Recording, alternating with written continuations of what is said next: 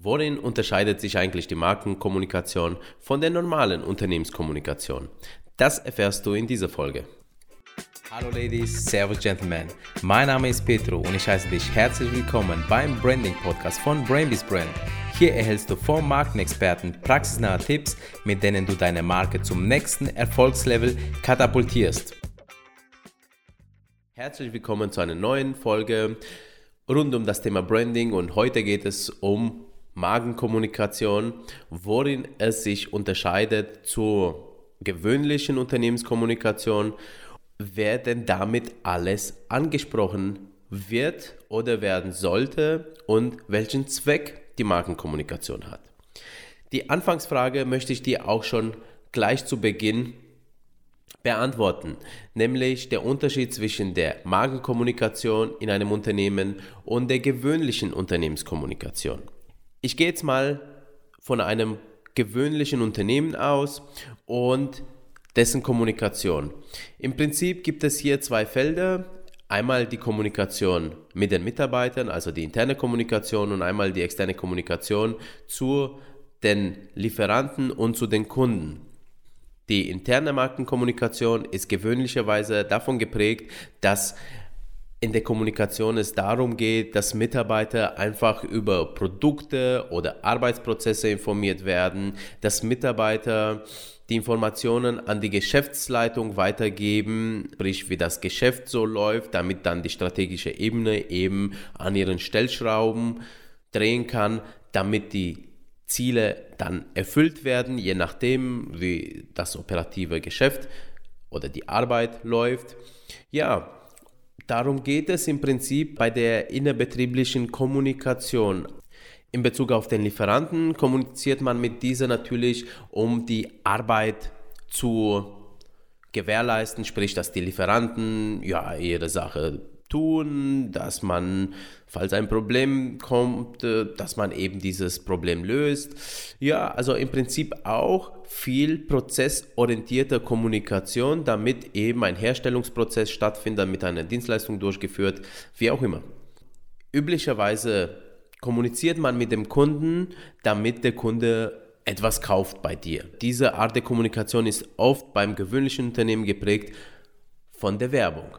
Also die Kundenkommunikation ist geprägt von Werbung. Unternehmen gibt Geld aus, damit er den Kunden eben erreicht, damit der Kunde informiert wird, damit er eben ja, weiß, es gibt das Produkt oder die Dienstleistung und ich kann etwas kaufen. Und jetzt kommt schon der Unterschied zur Markenkommunikation. Dazu erzähle ich zunächst mal, worin sich die Unternehmenskommunikation mit der Markenkommunikation ähnelt.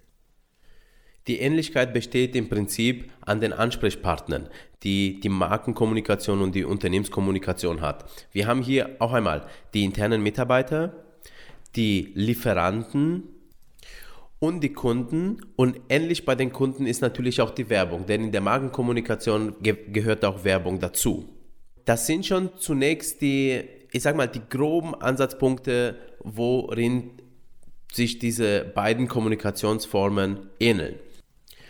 Nun lass uns einen Blick werfen auf die Ziele der Markenkommunikation und da wirst du sehen, es bestehen große Unterschiede zwischen diesen beiden Kommunikationsformen. Beginnen wir bei den Mitarbeitern. In der Unternehmenskommunikation haben wir gesagt, dass es um betriebliche Informationen geht, die hin und her ausgetauscht werden müssen. Im Bereich der Markenentwicklung versuchst du eine Marke natürlich nicht nur auf Seiten des Kundens aufzubauen, sondern intern bei den Mitarbeitern. Was meine ich damit? Ich meine einfach damit, dass die Mitarbeiter ein gewisses Feuer für die Produkte des Unternehmens und für das Unternehmen selbst entwickeln, damit sie selber brennen, damit sie gerne auf die Arbeit gehen und noch dazu gerne nach außen über die Marke sprechen, dass sie ein bisschen stolz sind über die Stelle, wo sie arbeiten. Und das ist ein ganz, ganz großer Unterschied, denn einfach nur zu sagen, hey, pass auf, ich habe heute 1000 Aufträge bearbeitet oder zu sagen, hey, ich gehe heute zur Arbeit, denn ich habe heute 1000 Aufträge, die ich erarbeite und das Darauf habe ich mal richtig Lust, weil Das hilft meinem Unternehmen einfach weiter, damit es weiterkommt, damit mein Arbeitsplatz gesichert ist und außerdem finde ich die Atmosphäre in meinem Unternehmen super schön. Das ist doch ein riesiger Unterschied. Und das hat Markenkommunikation zum Ziel. Und dafür gibt es auch einen Begriff, das nennt sich Employee Branding. Also sprich, dass man den Mitarbeiter zur Marke hinführt, damit die Marke, also sprich das eigene Unternehmen und die Produkte auch von den Mitarbeitern akzeptiert werden und nach außen getragen werden. Das ist ganz, ganz wichtig im Bereich der Markenentwicklung, denn stell dir nur mal vor, du hast ein Unternehmen, du hast Mitarbeiter, du setzt dir ein super schönes Markenbild auf und die Kunden sagen, Mensch, was ist das für eine tolle Sache? Aber dann geht irgendein Mitarbeiter von dir auf die Straße und sagt, ja, weißt du was, die Produkte sind schon ganz okay, aber im Unternehmen zu arbeiten ist die Hölle. Ich habe wirklich keine Lust, da reinzugehen. Ich bin überarbeitet und außerdem passt es mit den Kollegen auch nicht. Und irgendwie, weißt du, fällt mir sogar auch der Sinn der Arbeit gerade im Moment nicht ein, warum ich überhaupt diese Arbeit tue. Wenn du nun ein potenzieller Käufer dieser Firma bist, dann stellst du dir natürlich die Frage, bisher habe ich ja nur Gutes in der Werbung und so gesehen, also sieht ja echt gut aus, aber puh, irgendwie hat dieses Image, was ich davor gesehen habe, hat es jetzt eine Delle. Und die Delle wird natürlich immer größer, je öfter dieser potenzielle Kunde davon hört. Also, es geht in der Markenkommunikation einmal um die Mitarbeiter, damit die Mitarbeiter auch einen Sinn in ihrer Arbeit sehen und damit die Mitarbeiter nach Möglichkeit ja auch sich identifizieren mit ihrem Unternehmen, mit ihren Produkten, mit ihren Dienstleistungen und mit dem, was sie da tun und das auch gerne nach außen tragen. Ziel Nummer eins. Ziel Nummer zwei sind natürlich auch die Lieferanten von dem eigenen Unternehmen zu überzeugen. Und warum eigentlich jetzt die Lieferanten? Denn im Prinzip, die sollen ja nur für uns irgendwelche Leistungen durchführen. Weil die Lieferanten eben deine Marke auch nach außen tragen. Folgendes Beispiel. Stell dir vor, du bist Einkäufer in einem Unternehmen. Was du sehr, sehr gut machen kannst, ist nämlich auf der anderen Seite, also bei den Lieferanten, Druck aufzubauen. Du baust Druck auf, du verhandelst die Preise wirklich knallhart, so dass du immer bessere Konditionen kriegst. Aber auf der anderen Seite ist da vielleicht einer, der schluchzt die ganze Zeit, weil er gar nicht mehr weiß, wo er seine Gewinne herkriegen soll, weil er am Zahnfleisch nagt. Und der ist höllisch unzufrieden, weil er einfach um sein Überleben kämpft. Du aber als Unternehmen machst auch noch Folgendes. Und zwar, jetzt kommunizierst du, dass deine Marke richtig geil ist.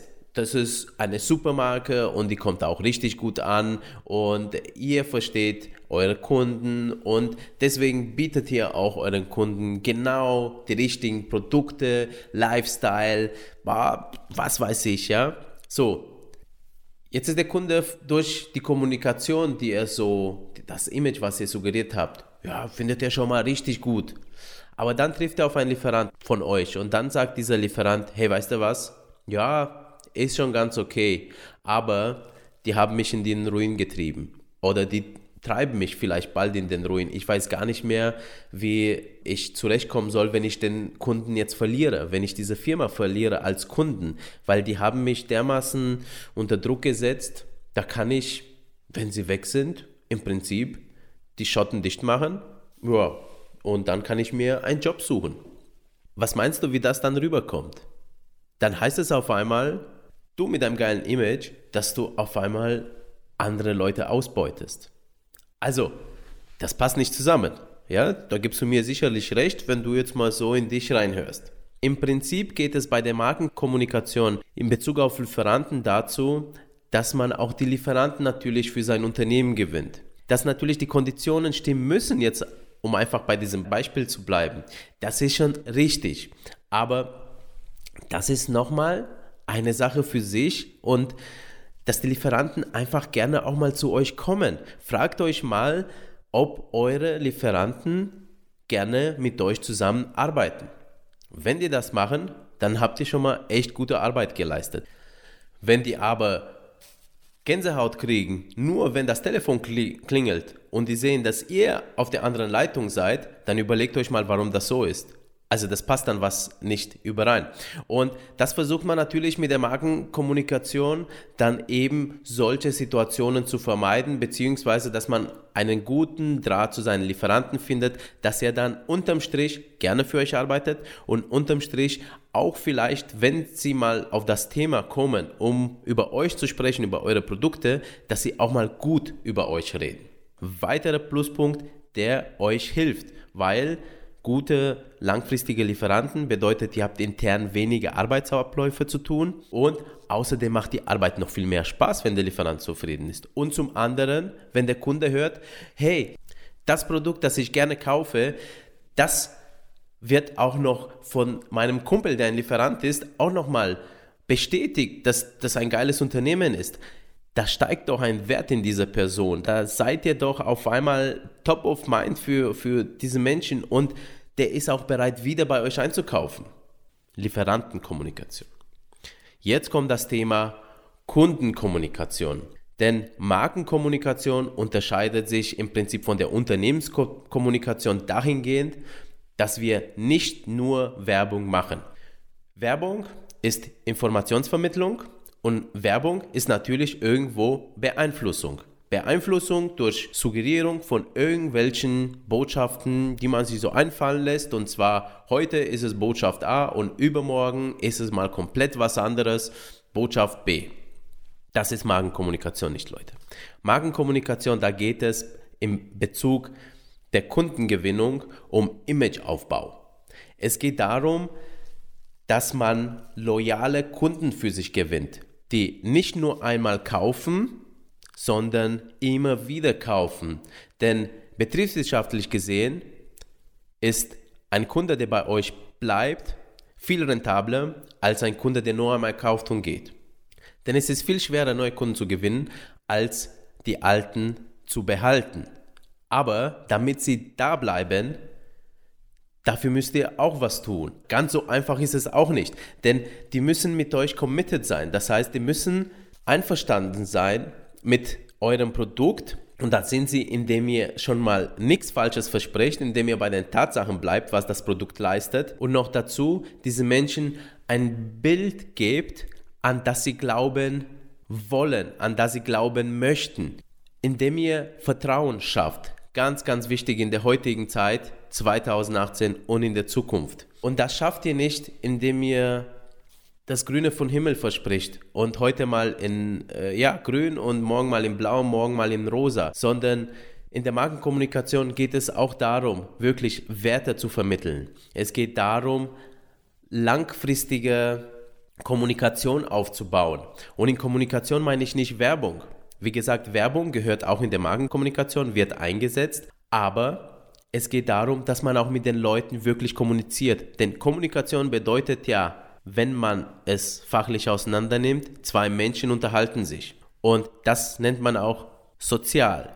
Wenn du aber nur in eine Richtung deine Botschaften schickst, also sprich nur über Werbung kommunizierst, das ist schon sehr asozial. Ja, wenn man es so will. Und Magenkommunikation bedeutet, dass man auch mit den Kunden in Kontakt tritt. Jetzt wirst du dir vielleicht sagen, Mensch, mit allen meinen Millionen Kunden in Kontakt treten, das geht ja doch gar nicht. Ja, und das wollen sie auch gar nicht, die Kunden, sondern die wollen einfach nur mal, wenn sie ein Problem haben mit ihrem Produkt, wenn sie mal etwas nicht verstehen, wenn sie mal eine allgemeine Frage haben, weil sie von irgendwo irgendwas gehört haben, was schlecht über euch ist, die sich aber überzeugen wollen, dass es eigentlich nicht so ist, weil sie bei euch bleiben wollen, dann wollen sie euch mal eine Frage stellen. Und heutzutage macht man das über Facebook, das macht man über Instagram, alle Kanäle, die es heute so möglich sind. Manche rufen auch noch an.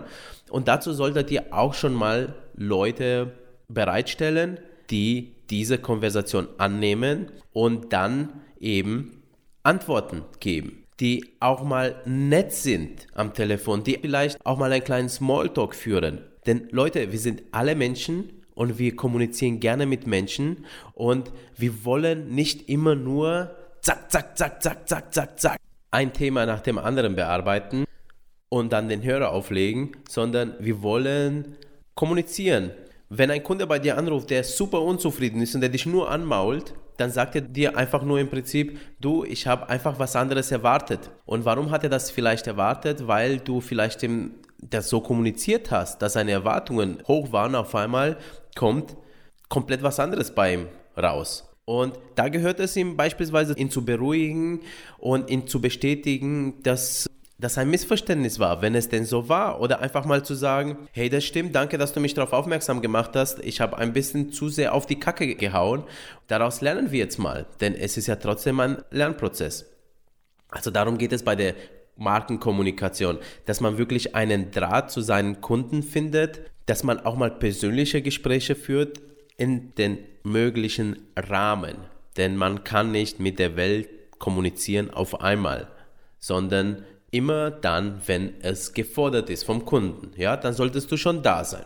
Und zum anderen geht es ja, wie gesagt, um einen Imageaufbau bei der Kommunikation. Also im Prinzip, dass du dir bewusst wirst, wofür deine Marke steht, was du wirklich versprechen kannst, was du einhalten kannst und dass du das dem Kunden auch sagst, langfristig, so dass du ihn für eine längere Zeit für dich gewinnst und dadurch natürlich über eine längere Zeit auch Abverkäufe generierst.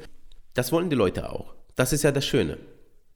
Okay, das war jetzt zur Abgrenzung Unternehmenskommunikation, zur Magenkommunikation. Denk daran, es gibt immer mindestens drei Zielgruppen, die du mit der Magenkommunikation erreichen solltest. Einmal deine Mitarbeiter und deine Lieferanten. Das sind diejenigen, die deine Botschaft auf die natürlichste Art und Weise nach außen zu anderen Menschen tragen. Und es gibt die Markenkommunikation im Sinne von Kundenkommunikation, Kundengewinnungskommunikation. Und da geht es um dein Image, was du dir selber auf die Fahne geschrieben hast, deine Werte zu präsentieren, ein Bild zu geben, woran sie glauben möchten, ein Symbol für ein Vertrauen in euch, damit man so langfristig am Markt bleibt. Eine ganz, ganz wichtige Sache, die öfters einfach mal gemacht wird. Manchmal führt sie zum Erfolg, manchmal nicht. Sowas kann man aber auch ganz gut steuern. Ja, in diesem Sinne hoffe ich, dass dir diese Folge auch ein paar Tipps gegeben hat, die dich weiterbringen. Nimm das mit, was für dich wichtig klingt. Lass das andere sein. Und wenn dir diese Folge gefallen hat, dann freue ich mich, dich bei der nächsten Folge dabei zu haben. Und ansonsten, ja, freue ich mich, wenn ich etwas von dir höre. Kommentiere diese Folge doch auf YouTube oder auf Facebook.